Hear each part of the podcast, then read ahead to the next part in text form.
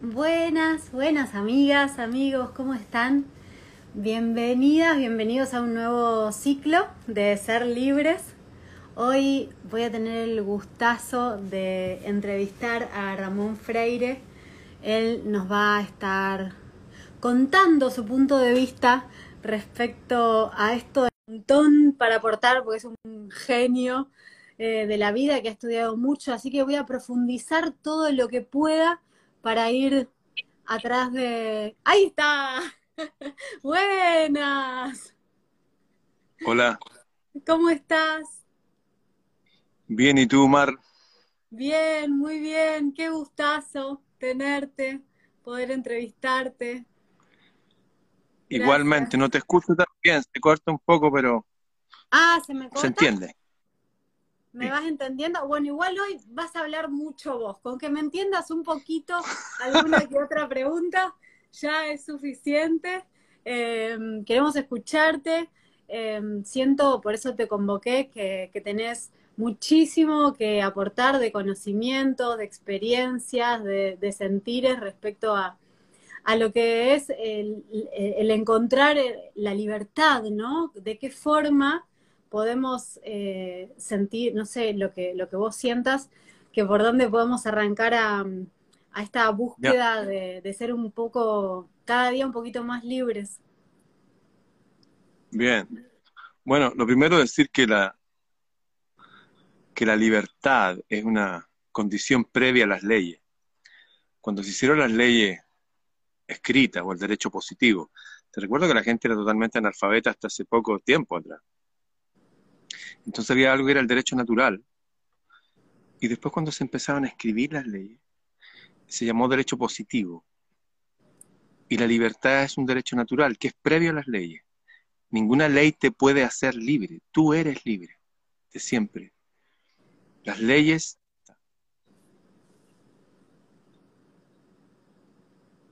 Em, ahora, ¿qué es ser libre? ¿Qué significa libre? Libre es una de las pocas, o sea, hay muchas palabras que vienen del latín y que vienen del griego y también vienen del persa, y no sé, oj Alá viene del árabe, oj querer Alá Dios. La palabra libre viene de una de las razas, culturas más antiguas del mundo, que es la cultura india, como la palabra yugo. Oye, tengo uno, o cónyuge, cónyuge viene de juntos, estar unidos. Bueno, la palabra viene del leud, que significa quitar obstáculos. Eso. Quitar todos los obstáculos que, que te ponen. Uno nació aquí para estar sin obstáculos. Ese significa ser libre, no tener obstáculos. ¿Qué significa no tener obstáculos? Imagínate una planta, por ejemplo, que, que no dejamos que le llegue el sol, o que le encerramos en una caja. No se puede desarrollar, o se desarrolla hasta un punto. Ser libre es quitarte todo aquello que te impide el desplegarte como ser. Todo es todo físicamente, mentalmente, emocionalmente, espiritualmente. Viéndolo de esa forma, hasta muchas religiones te ponen obstáculos para hacer.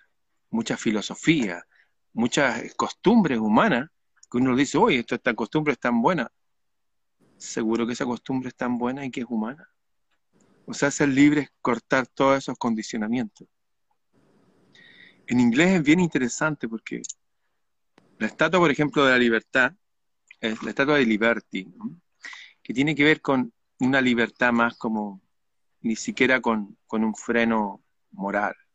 La palabra realmente que se usa para libertad en inglés es freedom, free, free. Y freedom es algo así como ser libres del domo. Para muchas culturas antiguas como que vivíamos en, en una zona geográfica y fuimos expulsados y nos pusieron a un lugar y nos pusieron un domo. Es un concepto que parecería extrañísimo y se acercaría incluso a algunas cosas hollywoodenses, pero la verdad no es tan extraño. Es como hay muchos antecedentes, muchos son, creo que de todas las culturas que hablan de lo mismo. Bueno, sea como sea, es libre, es condicionarnos, no dejar que nos extendamos. Y es importante entender que la libertad está antes que las leyes. Porque la gente que espera una ley para ser libre es estúpido eso. Es como esperar que el sol ya salió. El sol está ahí. disfrútalo. Eh, eso es lo primero que quisiera decir. Libre es aquello que nos quita todos los obstáculos. Ahora habría que preguntarle a la gente qué obstáculos hay ahora, qué obstáculos tiene. Hoy día, por ejemplo, no, sé, en tu país me parece que es peor. Eh, vivir acá, vivir acá, pagar una rienda, por ejemplo, es lo mismo que pagar una rienda en California. Yo tengo familia allá. Eh, pero con los sueldos de Chile, que el grueso de Chile sería como un país africano pobre, digamos. Hay millones de personas viviendo en las calles, de inmigrantes. La gente no es consciente de esto. Es una forma de quitarles libertad, hacer que el costo de la vida sea tan alto en forma artificial que ni siquiera puedes tener un, lugar donde vivir tuyo. Es impensable. De hecho, la gente se acostumbró a no tener un lugar donde vivir suyo, que uno puede acceder a arrendar y arrendar junto a otros, juntarse varios y arrendar porque a uno solo no le alcanza. Mm. No hay derecho a la vivienda un derecho básico sería aprender. Estoy en una sociedad y llegué a este mundo y quiero aprender, quiero que me enseñen, quiero saber hablar bien, quiero saber matemáticas, quiero aprender un arte y un oficio, quiero aprender a cuidar mi cuerpo, a relacionarme con otro. Y resulta que llego aquí y tampoco están así. La educación más bien es un adoctrinamiento. Ninguna de las materias se enseña como se enseñaba en la antigüedad, junto con la teoría y la práctica para que la persona se enamore del conocimiento. Más bien la gente como que no quiere estar ocho horas sentado, yo tampoco querría eso. Está todo diseñado para no hacerte crecer, dicho de otras palabras, no hacerte libre. Mm. Eh, ¿Qué decir, por ejemplo, de la, no sé, de incluso llevar una vida sana, de respirar aire puro? todo está condicionado de alguna u otra forma hacíamos un pequeño catastro, un, resumen de cómo están todas las cosas, y nos han mentido en todo, hasta en cómo nos cuentan la historia. Incluso cómo nos presentan, por ejemplo, nosotros somos países hermanos, de hecho Chile llegaba hasta Mendoza, Mendoza y todo el sur de Argentina era chileno. Pero eran como dos eh, colonias, digamos, que pertenecían a un reino más grande. De hecho, querían traer un rey de Francia, San Martín, quería traer un rey francés para que fuera el rey de todo esto. Pero no, nos presentan ahora como países hermanos y acá la cultura nos presenta como que los argentinos son desagradables y que los bolivianos son inferiores, qué decir de los peruanos. Yo no creo en nada de eso. Tampoco nos dejan ser libres entonces para relacionarnos entre nosotros como países, pero tampoco aquí dentro de mi propio país. Nos dividen en, política, en, católico y protestante, y dentro de los protestantes hay diez ramas o más. siempre nos están dividiendo, nos están coartando, nos están limitando, nos están poniendo obstáculos.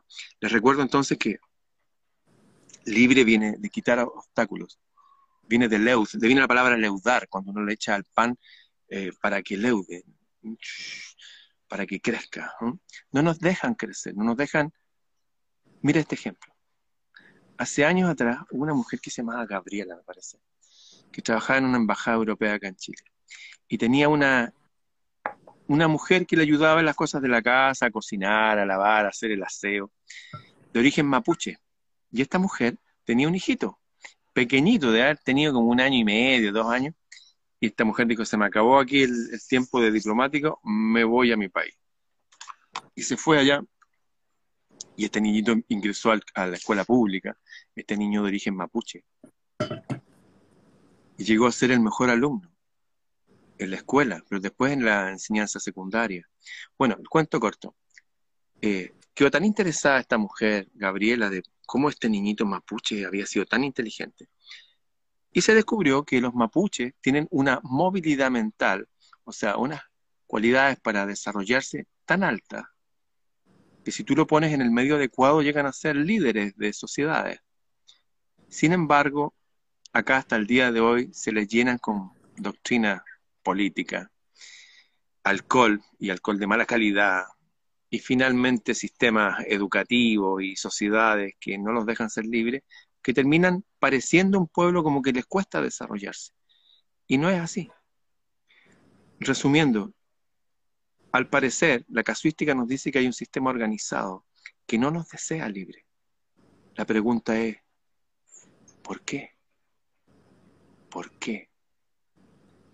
Hace un tiempo atrás estuve en una charla con dos amigas de Argentina, una de Argentina y una de España, y el doctor Kalker, ¿ah? este de la agüita amarilla, de esto, bueno, la gente sabe de lo que hablo. No menciono eso para que no te corten el video.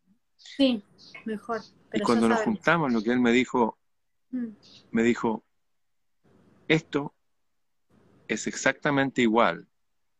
Esto, la vida, la realidad, un biólogo me dijo, esto es exactamente igual a la película Matrix. ¿Qué quiere decir eso?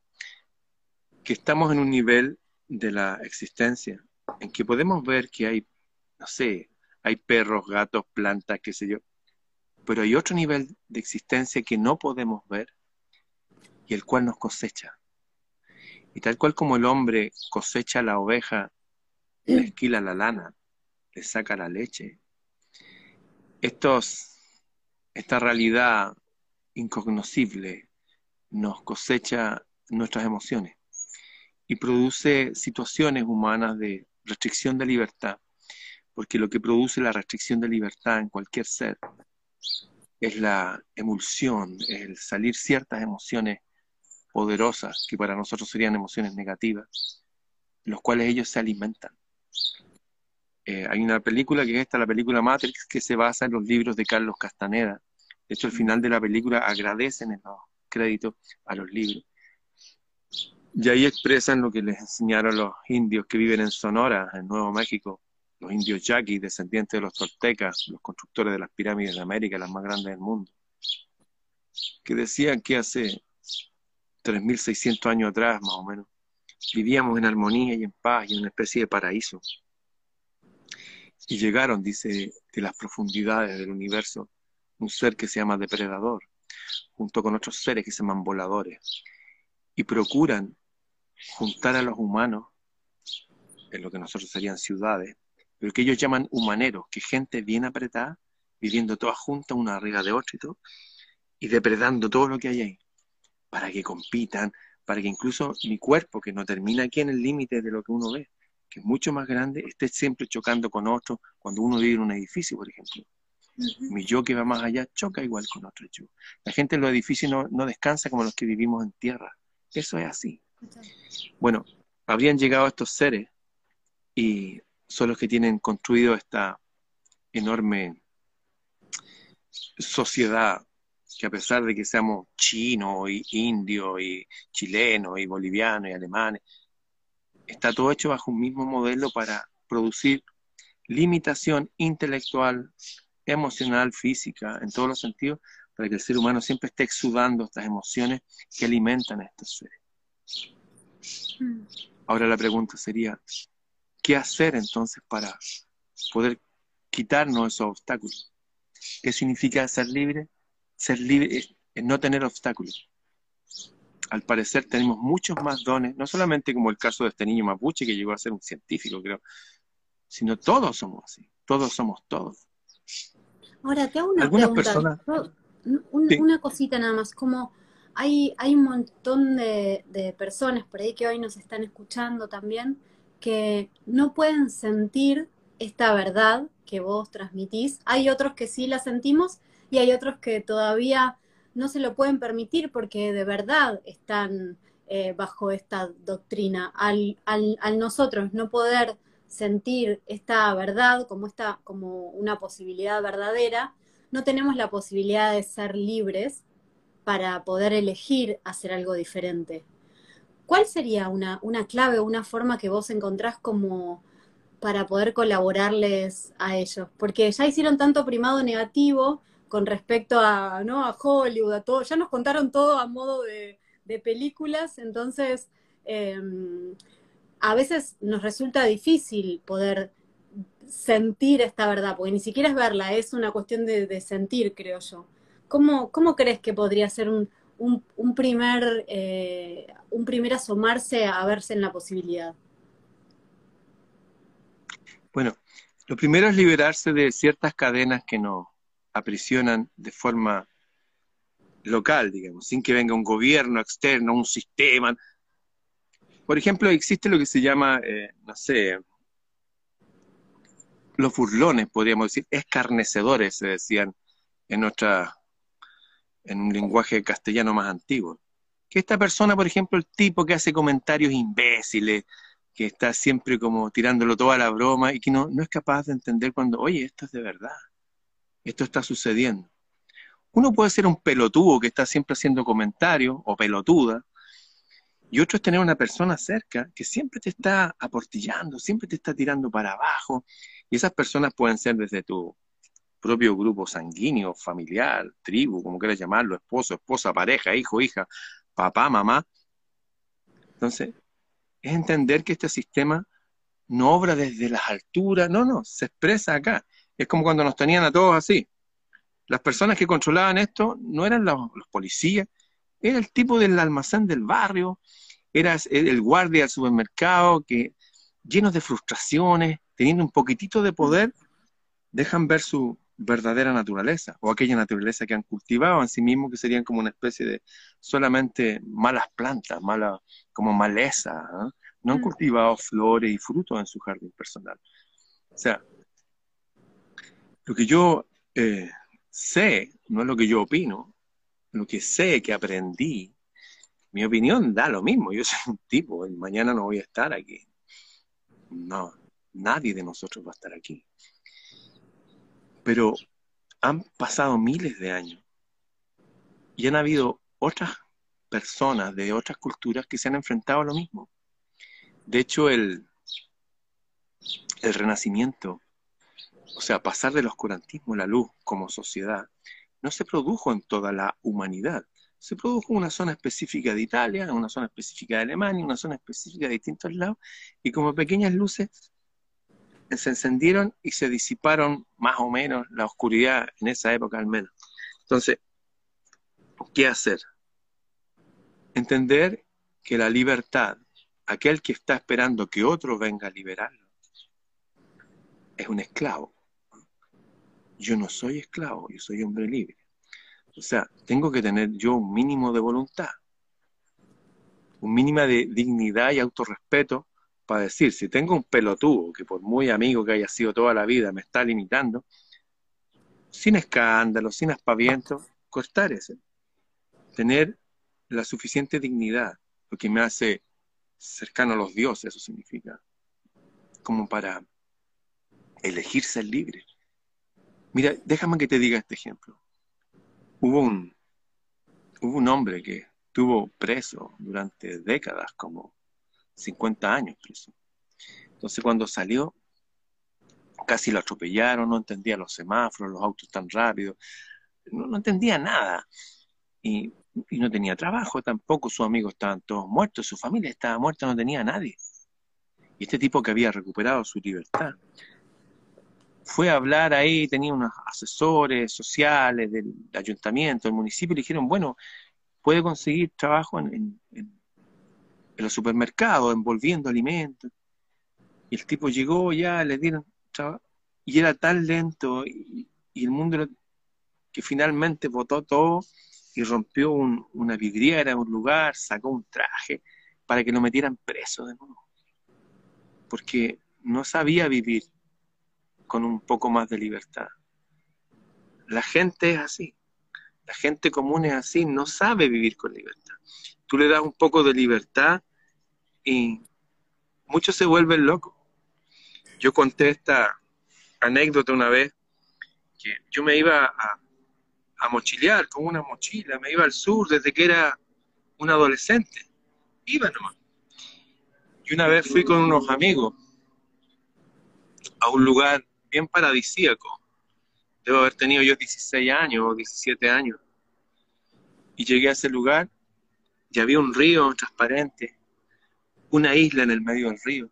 Yo me saqué toda mi ropa y me metí al agua. Era las 11 de la mañana, era como esta hora, mediodía.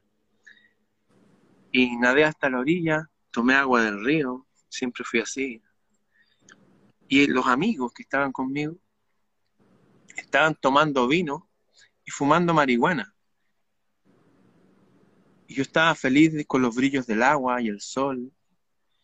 Y empezaron a tomar piedras grandes y tirarlas a la isla, porque en la isla habían bajado dos pájaros grandes, así grandes. hasta que con una de las piedras le pegaron a uno de los pájaros. Ese pájaro salió así como moribundo y el otro pájaro como, oye, ¿qué te pasa? Y yo vi toda esa situación y dije, estas mierdas de personas no son mis amigos. Si yo soy ser humano, estos son animales. Yo no me voy a juntar nunca más con esta gente. Al pasar el tiempo me di cuenta que igual yo estaba en un error, en el sentido de que no entiendo que la gente no está acostumbrada a la libertad, como ese hombre que, que estuvo preso tanto tiempo, que necesita en la cárcel, parece, necesita que le digan qué hacer, necesita que le ordenen su vida, necesitan no pensar, necesitan que otros piensen por ello, que la sociedad los condicione. Están tan acostumbrados a eso. primero, entonces, entender que la libertad de verdad es individual. Hay gente que se va al otro extremo, como la gente en New Age. ¡Ay, no soy libre! Gritemos que soy libre, soy libre. Y se emocionan y lloran. Pero eso es una imbecilidad. Eso no, eso no mueve a la gente. Es como la gente que hace catarse en la iglesia. Oremos al Señor. Señor, quiero ser como tú. Y saltan y lloran y todo. Pero nadie termina siendo una mejor persona. Conozco ese mundo religioso bien. O sea, esto de verdad que es individual. Es una elección personal una elección que uno debe hacer en el momento preciso de la vida que uno siente ese llamado. No es para todo. No es que toda la humanidad de la mano, no. Hay gente que es parte de los, que los ves como seres humanos, pero son desalmados. Es gente maligna, pero de verdad. Y gente muy imbécil a veces cree que no, que somos todos iguales, que hay que dar amor porque el otro es tu espejo. Sí, hazlo hazlo y ve qué sucede. De verdad que hay gente que efectivamente, si uno tiene un mejor trato, puede mejorar la relación, pero otra gente que es maligna. Y no es mi opinión, es la opinión de todos los que ustedes tienen como grandes avatares, y Buda, y Jesús, y todo. O sea, es como que hubieran dos razas mezcladas en unos mismos cuerpos humanos. Y una raza, ¿Puede ser que... al parecer... Sí, decime, decime. No, no, no, decime, continúa, continúa. Sí, y al parecer, una de estas razas efectivamente va hacia el individuo. De hecho, todos los grandes avatares vinieron a libertar a los individuos, no a las masas. Individuo, desde el individuo. Por ejemplo, a Jesús le decían, oye, ¿dónde hay que ir a comunicarse con el reino de los cielos, con ese Dios que tú decís? En el templo de allá, en el templo. En ninguno de esos lados. Pues, Usted es un templo. Vaya, busque un lugar con la puerta cerrada y hable solo. Es un despertar individual. No es colectivo. Bueno, consejos que dieron los antiguos para el despertar individual. Primero nos dejaron un consejo, que es la, lo primero que uno tiene cuando uno ve que hay otra realidad, es que yo quiero que todos la vean. Quiero que la vea mi novia, mi amigo, mi papá, mi mamá y todo. Y uno va y empieza a hablar estas cosas y se encuentra que hay una muralla. Bueno, hay una alegoría que es bueno recordarla. Una alegoría es como un pequeño cuento, pero que guarda una, una gran verdad, una metáfora que se dice que, esto está en el libro de la República, del discípulo de Sócrates, Platón, dice que había una caverna donde habían personas amarradas, encadenadas a una roca. Y detrás de la roca había una fogata. Delante de la fogata caminaban personas y conversaban. Y estas personas amarradas veían la sombra de esas personas frente a ellos en una muralla también de roca. Todo en una caverna debajo de la tierra. Y un día uno de estos hombres se logra soltar y mira arriba y ve que hay una fogata. Nunca había visto una fogata. Y ve que hay unas personas ahí arriba. Dice, wow, unas personas. Y vuelve a salir arriba y ve el sol y la ciudad. ¡Eh! Y unos lagos y unos pájaros. El tipo inmediatamente dijo, tengo que ir a buscar a mis hermanos, mis amigos, mi novia, todos los que están en la roca. Y al bajar, como venía de ver el sol, nunca había visto el sol. Se tropezó, se pegó en la cabeza y trató de explicarle a los demás lo que era el fuego. No tenía palabras para explicar eso. No pudo explicar menos el sol. Finalmente sus amigos, sus hermanos, su novia le dijeron, oye, te volviste loco, ya basta. Ponte ahí en tu lugar y no hables más de estas cosas. Déjanos tranquilos. Eh, lo primero que nos enseñaron es que uno no puede salvar a nadie. Uno no puede despertar a nadie. Nadie es nadie. Es más, muchas veces los enemigos, los que están en contra de, esta iniciativa de uno a ser más libre, son los que te rodean, los más cercanos. La familia, hasta los mejores amigos, entre comillas, O sea, necesariamente esto implica un, un caminar solo, al menos por un rato, en que otra gente aparece. Eso es lo primero, entender que esto es individual. Y lo que enseñaron los antiguos, y que coincide con lo que dicen muchos otros, es que la única forma de liberar a las personas es mediante su software y su hardware. Hablo el lenguaje de hoy día. Tenemos un software acá adentro y un hardware aquí afuera. Y decía que hay siete artes o prácticas que sumadas todas ellas te liberan que es cuidar tu cuerpo, pero de verdad cuidar tu cuerpo. O sea, desde pararte bien, desde sentarte bien, desde recibir sol, eso de usar tu máquina. Men sana en corp sano, decía lo antiguo. Es verdad, por eso el yoga, eso. Y alimentarse bien y sanamente. La gimnasia. Lo otro es el don de Caliope, que es una de las musas, que aprender a hablar bien, que implica pensar bien, implica razonar bien, implica usar la lógica. ¿Mm? Dos más dos son cuatro, no son veintidós. O sea, empezar a saber lo básico de las matemáticas. Y hablan así. Es lógica, retórica, matemática, aritmética, geometría. Aprender a ver el cielo. Cuando tú miras el cielo, y por ejemplo en Argentina, a las 10 de la noche hacia el noreste vas a ver una estrella que es naranja y bien brillante, que hace así. Entonces, wow, ¿y eso qué es? Ese es Arturus. Arturus, el hijo de Uther, el hijo de Uther Pendragon, una de las pocas estrellas rebeldes que no tienen órbita fija y que son estrellas de los antiguos. Y más acá está Sirio, la estrella más brillante, y más allá está Alnitak, Alnilam y Mintaka, que son las tres estrellas del...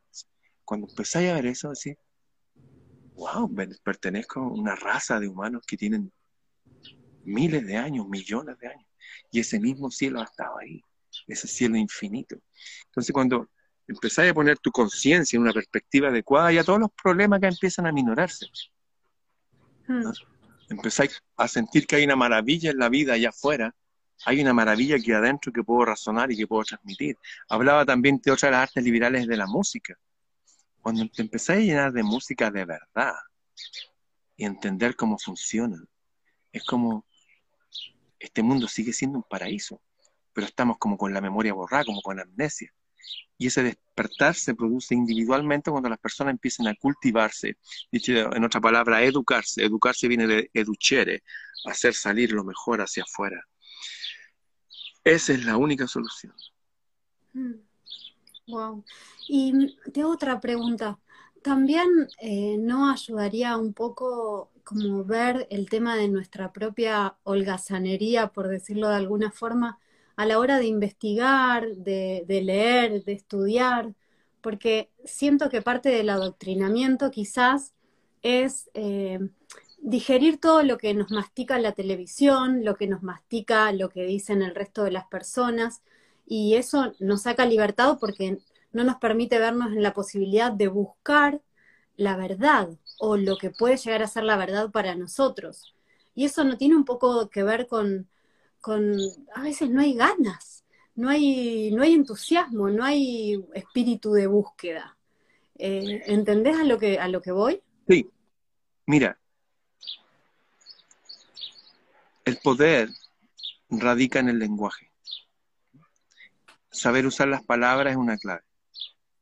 ¿Ya? Entusiasmo viene de inteos, que significa lleno de Dios. Y esa es otra clave más.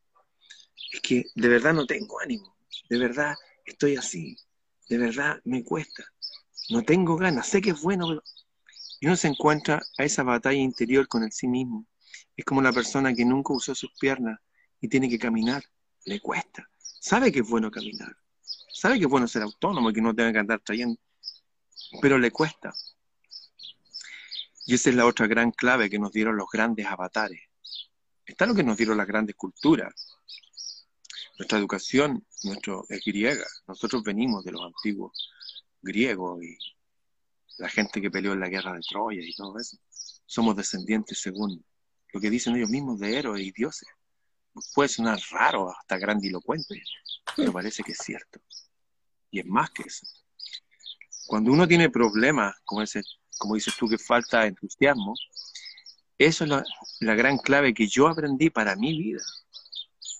Todo lo que necesité desde siempre, estando a veces, no sé, subiendo un cerro perdido en Suiza, en los Alpes, en una tormenta, y yo, wow, ¿qué hago aquí? De repente, hablando para arriba, al cielo, al Dios, la diosa, como queráis llamarlo, al yo superior, ayúdame, te necesito. Es literalmente lo que tú dijiste. Es decir, sé que esto es bueno, pero no tengo ganas de hacerlo. ¿Puedes por favor darme ganas? ¿Puedes darme ánimo? Por favor, ayúdame. Esto lo hice yo, mira. Una vez, yo fui papá muy joven, a los 19 años. Y cuando nació mi hija, dije, y ni siquiera sabía que había embarazado a una mujer. Dije, cuando nació mi hija y supe que era mi hija, y todo, dije, mi hija no va a tener un papá vicioso que fume y qué sé yo. Así que dije, voy a dejar de fumar, porque es bueno.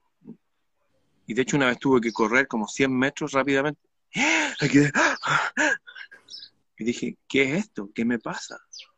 Y tenía como 20 años o 21 años. Y sentí olor a cigarro en mi respiración. Y dije, no quiero fumar. Pero no podía dejar de fumar. dije, ¿cómo lo hago? Y fue la primera vez que me arrodillé, cerré la puerta y dije, si existes de verdad, ayúdame porque no puedo solo. Y pedí ayuda para dejar de fumar. Y esa noche, que era 31 de diciembre, estaba esperando para juntarme con mis amigos, ir. Tomé los cigarros, que ya era difícil tenerlo, era estudiante, no tenía dinero como andar comprando cigarros. los boté a la calle y un cenicero, un cenicero de cristal, precioso, fin, lo boté. Y me aguanté 21 días. Y muchas de mis amistades no me junté más con ellos. Y funcionó. Y funcionó perfecto. Y funcionó muy bien. Después apliqué ese mismo sistema de buscar esa ayuda arriba. No sé, desde cómo hacer para pagar mis estudios, cómo hacer después para pagarle los estudios a mi hija, cómo tener un, desarrollar, yo estudié sonido, y para tener sonido las máquinas son carísimas, y no las venden en Chile, digamos, no, es que hoy lo voy a comprar al supermercado, no. Y pedí ayuda y me acuerdo desde Argentina me llegó una revista que decía, musiquero, proyecto primavera, hágase su propia consola y me hice mi propia consola, con mi mm. cautín, transistores, potenciómetros, las tapas eran tapas de pasta de dientes, era un asco con la consola, sí, pero funcionaba perfecto, era precaria, funcionaba muy bien. Y de hecho tuve una, una novia jazzista y pianista y le hice un pequeño cassette en esa época con esa consola y quedó bien. o sea, avancé guiándome por, como por la fuente, por algo a lo cual según lo que yo he vivido, por mi experiencia, todos pertenecemos. Fíjate que después de años entendí una, una anécdota o, el fin del libro la, la Odisea. La Odisea es el libro del rey de Ítaca, Ulises. De ahí viene Lusitania, significa los hijos de Ulises, lo que ahora es Portugal. Y él dice que fue a la guerra de Troya, inventó lo del caballo de Troya y dijo, voy a volver donde mi mujer hermosa que me espera en mi casa. Voy a tomar de, del vino de mi tierra, de la leche, del queso, voy a abrazar a mi hijo Telémaco que debe tener 16 años, lo dejó cuando tenía uno. Estaba feliz de volver a su tierra y durante 16 años no pudo volver. Le pasaron puras calamidades, puras tragedias, todo mal. En una justo está llegando a su tierra y ve su, reino y se desató una tormenta y no, y no podía volver. Perdió a toda su gente, perdió todos sus barcos, era el rey de Ítaca Ulises, el amigo de Aquiles, amigo de Atenea, amigo de Mercurio, quienes le hablaban, amigo de las musas. Bueno, perdió todo y perdió el último barco, le cayó un rayo y al final él está desnudo, amarrado a un madero en el océano. Y le grita a Dios, le dice, oye, ¿por qué me hiciste todo esto? Y aparece una voz poderosa en las aguas y todo se calma. Le dice, todo esto es para que entiendas y recuerdes siempre que los dioses y los hombres, los dioses, los hombres y las mujeres, somos una sola cosa. Somos una sola cosa. Cuando uno empieza a hacer esas alianzas conscientes, desde la vida diaria, suceden los cambios. Hay gente que se está cayendo el avión y ahí se acerca a Dios. Pero cuando uno vive diariamente hablando con el sol, con el cielo, y cualquier instancia que tengas necesidad, como tú decías, oye, si no tengo ganas, no tengo entusiasmo, cuando buscáis esa otra parte, suceden los cambios. Eso es así y lo dicen en todas las culturas, que todos somos hijos de algo divino, que todos los antiguos dicen, los sumerios, los caldeos, que vinieron unos seres maravillosos e hicieron cada árbol según los géneros de los árboles, los gatos según el género de los gatos, los peces según el género de los peces, pero los hombres y las mujeres según el género de hombres y mujeres, no, según el género de los dioses. De hecho, lo primero que dijo Jesús cuando lo quisieron asesinar a piedrazo, dijo, todos ustedes son dioses, morirán como hombres y como mujeres, pero dioses son. Y después habló que hay un Dios en este mundo que nos engaña a todos, que es el que produce que no tengamos libertad y que está a cargo de todos los reinos de este mundo curiosamente, no sé, 1963 años después, un tipo que se llama John Fitzgerald Kennedy dijo lo mismo. Acabo de saber, descubrir que hay una sociedad secreta que controla todo el mundo. Todo todo. No lo voy a permitir, pero se los cuento. Están aquí desde siempre y dirigen todo. Al mes estaba muerto. Resumiendo, la libertad eh, tiene que ver con quitarse los obstáculos, obstáculos desde incluso llevar una vida más sana, de poder aprender, de poder pagar los estudios a los hijos o a uno mismo, y se logra mediante la unión. De hecho, viene la palabra religión, religare, volver a unir. De ahí viene el yu, el yoga, de unir uno con Dios, eh, volver a unirse con nuestra verdadera naturaleza, que es algo, llámalo mente universal, llámalo como queráis, cada uno le ponga el nombre que quiera. Pero al conectarnos eh, conscientemente a eso, entender que somos parte de algo más grande, que nuestra tribu ni siquiera es de este mundo, que nuestro reino, nuestro reino, no una democracia, un reino, aquí no existe la democracia de hecho, pertenece a otro lado. Cuando uno hace eso casi como un niño, como un juego, y empezáis a buscar ayuda, y empezáis a moverte, y empezáis a buscar, a leer, a comparar, empiezan a suceder los cambios y te cambia tu entusiasmo, te vuelve más entusiasta y la fe te llega como un regalo, que fe no es una creencia como evangélica, no, es una certeza absoluta, como mira, esto es un cristal blanco, es, no tengo que creer, es, es algo que es, y lo uso, es mío, ¿se entiende? Es una elección individual, en la cual uno entiende que tiene que educarse, que uno es como un jardín, que tiene que desmalezarse, plantar buenas cosas, eso es la educación, ¿ah? y las relaciones que tiene con otros. Y lo otro, que la energía, tal como todo en este jardín, todas las flores que me rodean, estoy rodeado de naturaleza aquí. Miran al sol, están conectadas, de allí llega la energía. Bueno, la energía no le llega a las flores, no, no llega a nosotros. Hay que buscar eso, hay que seguir el movimiento del cielo y buscar que nos guíen, que nos ayuden, que nos reparen nuestra memoria, que nos quiten esta, eso, esta, esta Alzheimer, que tenemos esta memoria borrada, que, que nos cuesta como situarnos en nuestro real lugar acá. Por eso que nos cosechan. Al parecer generamos una energía poderosa para bien y para mal y para alimentar a estos seres oscuros que secuestraron este jardín. Mm. Y te hago una pregunta. Con respecto a, eh, ¿vos sentís quizás que nos desconecta bastante de, de, poder sentir la verdad, el creer en todo un pasado que nos cuentan, que está como bastante transversado? Digo, yo, si es verdad lo de la encarnación, que algunos todavía están ahí como un pasito, eh, y he vivido diferentes vidas a lo largo de, la historia de este planeta, podría tener como registros de mi historia. Y cuando voy a los hechos puntuales que tienen que ver con libros o con, escritos de la antigüedad, están todos mezclados, sacaron partes, em, unieron religión, o sea, dividieron y de repente aparecen un montón de religiones las fechas no condicen con lo que quizás sea la verdad. Eh, hicieron como una ensalada y mm, quizás es un poco más complicado poder llegar a la verdad. ¿Vos qué nos... Bueno, no sé si estás de acuerdo con esto, pero ¿por dónde podemos arrancar a empezar a, hacer ese camino de, de la búsqueda de nuestra verdad? Tus preguntas son súper inteligentes y son profundas y apuntan a descubrir la verdad. Eh, mira, si las generaciones humanas, o sea, si cada humano pudiera tener un hijo a los 40 años, a los 40 años. No es así, la gente tiene hijos a los 20, a los 30, pero si fuera a los 40, si cada generación humana estuviera dividida por 40 años más o menos, 32 generaciones más atrás que yo solamente, o que tú, solamente por tu existencia, eso sería por ahí por el año 1000, deberían haber 4 mil millones de personas, porque tus papás son dos, tus abuelos son cuatro, tus bisabuelos ocho, 16. Solamente por tu existencia deberían haber 4 mil millones, y por la mía también. Claro, habrían algunos parientes mezclados, pero serían igual un número gigante. O sea, la verdad, la existencia humana exige un reseteo, un borrar la cuenta, eliminar humano, cambiar la fecha. Lo exige. Es una condición sine qua non.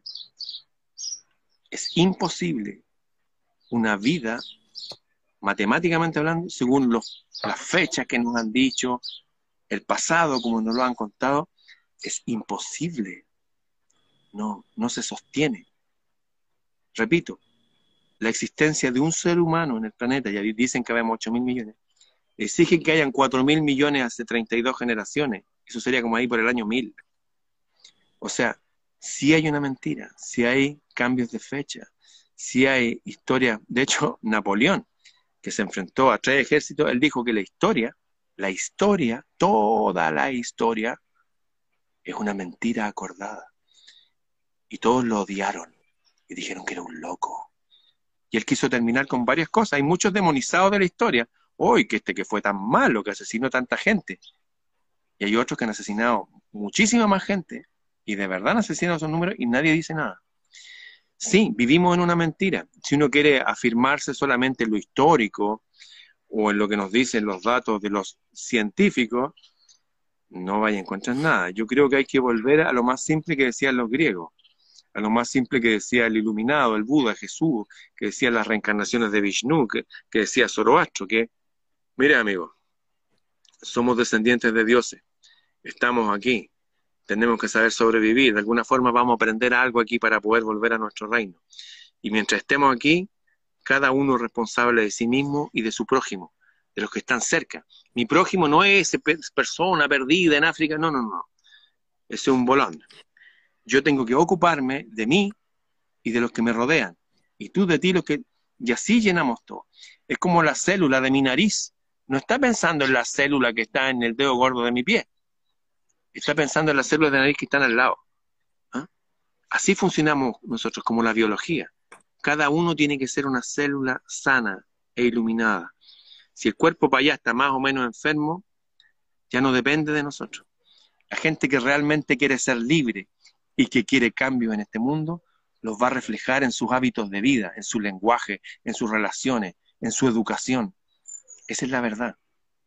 Las personas se reconocen solamente por los frutos, no por lo que han leído, no por lo que dicen que les gustaría, no por los eh, momentos de emoción y llanto y abrazar. No, no. Llevamos miles de años así. No les creo nada.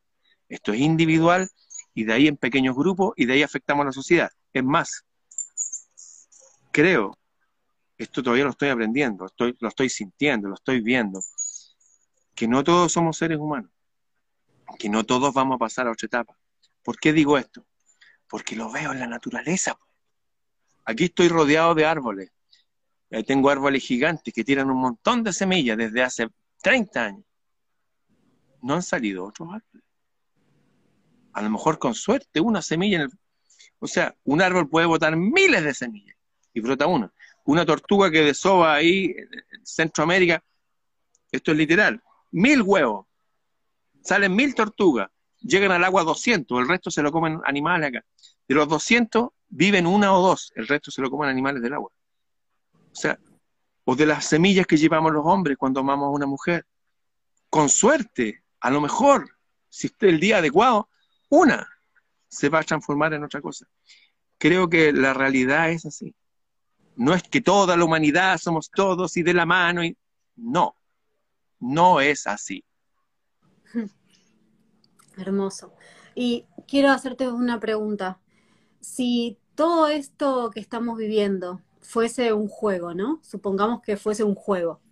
y estamos viviendo en este juego de la vida donde si la pasamos mal, no solamente nos perjudicamos nosotros, sino que alimentamos a seres del juego, que vendrían a ser los malos del juego, que, mm, que, les, que les hacemos un favor, en verdad. Entonces, ¿cuál sería el truco para poder ganar este juego y poder ser felices a pesar de las circunstancias, sin quedarnos con este, con este relato de necesito determinadas cosas para ser feliz? Digo, ¿cómo ganaríamos el juego? Ya, este truco que realmente es el tips, nada de lo que he dicho son mis tips. Insisto, yo soy una persona que comparto mensajes que vienen viajando a través de la cultura, nuestra cultura humana, por distintas vertientes, y las comparto aquí con ustedes. Este es el truco y funciona al 100%. A mí me tocó vivir, no sé, en una comunidad mapuche durante cinco años en un lago perdido para allá, en carpa, y después otros cinco años con otra gente más. No importa si uno es pobre o es rico. He visto gente rica, conozco algunos ricos, de verdad, con muchísimo, pero que no son felices. Primero, la felicidad no radica en los bienes que uno posea. Uno tiene que tener un estándar mínimo, como el, pájaro tiene su nido, tiene sus pajaritos, les da comida, el pájaro no anda pidiendo limón. No, no. o sea, uno tiene que tener un piso básico, material. Pero luego de eso, sucede lo siguiente. Y este consejo lo dio un hombre, un hombre que caminó por el agua, un hombre que hablaba con la tormenta, un hombre que se enfrentó a todos los sacerdotes de su época y le dijo, ustedes están sirviendo al Dios de este mundo, lo mismo que dijo Kennedy. Este hombre dijo, ya, miren, este es un truco, ¿quieren ser como yo? ¿Quieren tener esta conexión con la naturaleza? Quieren tener esta paz, a pesar que uno tenga que enfrentarse a veces con virilidad, si quieres, al mal de este mundo. Porque Jesús no era el Jesús de Franco Sefirelli, no, era un tipo súper potente, no tiene nada que ver con lo que la gente cree. De hecho, algunos decían que era un endemoniado, tenía mucho poder, hablaba con mucho poder. Y, no sé, hablaba cinco idiomas, se crió en Egipto, allá estudió, en fin. Él dijo, ¿quieren ser como yo? Ya, este es el truco, este es el tip, esta es la clave no se preocupen por nada. Ni por el trabajo, ni por la comida, ni por la ropa, ni por la pareja, ni por la cuota del auto, ni por la... Nada. Cero. No se preocupen por ninguna cosa. Y la gente dijo, bueno, ¿y qué hacemos entonces? Miren los lirios, que una palabra celta, esas flores. Él vivía en la tierra celta, los galas de Galilea, el lago de los celtas. Miren las flores, miren los pájaros, miren la belleza que aún queda. ¿Ya? Concéntrese en la belleza y luego vayan y hablen con ese reino del cielo. Conecten el cable de la otra internet. No dijo eso la gente, no conocía la internet, pero conéctense con la internet y pidan todo lo que necesiten. Ay, mire, que necesito esto. Y les aseguro que todo lo que necesitan, casa, comida, esto, la cuota del auto, el colegio del niño, les será dado por añadidura si buscan ese reino con todo el corazón, la mente y la fuerza enfocar en la belleza que uno queda aquí, cuidar esa belleza, regar las plantitas, eso, enfocarse. Sí, el mundo se está destruyendo. Eso pasó en el oscurantismo. La gente se murió. La tercera parte de Europa, la peste bubónica, le salía a la gente unas pelotas negras. ¿Quiénes sobrevivieron? Las personas que mantuvieron la sonrisa, los que se amaron, los que se, siguieron haciendo música, descubriendo la cultura de los antiguos. De hecho, el Renacimiento, porque descubrieron a Séneca, unos poetas antiguos que llegaron por la ruta de la seda con los árabes, mantener nuestro jardín, enfocarnos en la belleza y con todo el corazón, la mente y la fuerza hablar con el reino al cual pertenece. Esa es la clave. Qué hermoso, qué profundo. Creo que nos llegó. no, pero aparte, eh, esta forma de transmitirlo, siento que también traspasa la pantalla, llega a los corazones y ojalá todos, absolutamente todos los que estemos y, lo que, lo, que lo veamos en diferido, podamos a partir de esto que nos contás, que es una clave hermosa, vernos en la posibilidad, porque a veces sentimos que nosotros no tenemos esa posibilidad, no somos dignos de esta felicidad. Em, y, eso también... Sí somos dignos, hay que avanzar, cada uno tiene que avanzar, cada uno tiene que saber hacerse cargo de sí mismo, ser su propia papá, su propia mamá. Cada uno tiene que hacerse cargo de sí mismo, cada uno tiene que caminar por sus propios pies, ir a su propio ritmo. Pero la clave para todos en general es esa, no preocuparnos, ocuparnos cada día de las cosas del día. Esto lo dijo, mira, Margaret Thatcher, la dama de hierro de Inglaterra, que estuvo con la guerra con ustedes y estuvo, a su hijo se lo secuestraron al parecer en África, se lleva mal con el marido. Bueno, le preguntaban a la vieja, ¿cómo lo hace usted que está en tantas cosas para mantenerse íntegra y impecable? La vieja tranquila. Dijo, yo aprendí algo de las antiguas reinas escocesas. Es que yo me ocupo de las cosas del día. Lo de mañana lo voy a ver mañana. Yo hoy día. Oye, que esto, que mira, que van a venir los marcianos. Que... No. No. La vida es hoy. Punto. Y eso coincide con lo que han dicho todos los avatares antiguos. Eso, vivir el día y sumarse, unirse a la fuerza Skywalker, eh, eso, a nuestro verdadero origen, nuestro verdadero destino. De esto podríamos seguir hablando mucho más, de hecho estoy haciendo unos pequeños audiolibros ah, con estos temas según la cultura. La gente que quiera saber más me puede escribir, freireramon.gmail.com. Subí un montón de libros para descargar, como 200 de hecho, a mi sitio. Cualquiera persona que quiera saber más, que tenga eso de, oye, ¿sabes que ya quiero aprender? Escríbame, yo le mando unos links, eso. FreireRamón.gmail. Perfecto. Bueno, gracias. Gracias porque de verdad eh, haces la diferencia.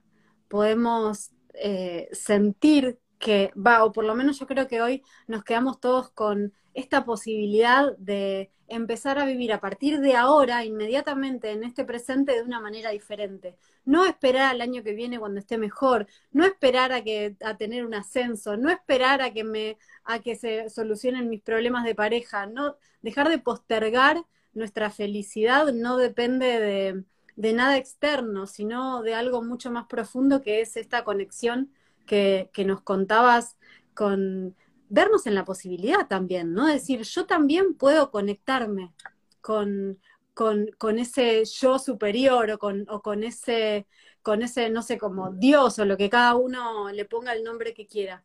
Entonces yo te agradezco profundamente porque la verdad es que en este tiempo fue como un extracto maravilloso. Yo creo que esta entrevista hay que mirarla 70 veces hasta que entre así como por algún canal y, y conectemos, o quizás simplemente es un, un clic y decir, a partir de ahora eh, decido ser de otra forma, hacer otras cosas, elegir otros caminos. Así que te agradezco de verdad profundamente. Vayan a su canal de Instagram, eh, porque este señor es, es oro puro, oro en polvo, sabiduría y, gracias por compartirte, gracias por comunicar, gracias por motivarnos. Eh, muy, muy, muy agradecida de tenerte, de tenerte y de hacerte estas preguntas. Muchas gracias a ti por invitarme. Eh, no te conocía, nunca te había visto, pero mm. siento que estamos en el mismo lenguaje y seguramente nuestros ancestros están felices de que podamos compartir y llevar el mensaje antiguo. Estamos en una cárcel, debemos ser libres ser libres, quitarnos de los obstáculos. Eso. Bien, un abrazo a todos. Los que quieran escribirme, freireramon.com, pueden contar conmigo. Siempre estoy haciendo lives en la noche a las 10 de la noche. Eso. Nos vemos. Gracias. Gracias. Gracias a todos.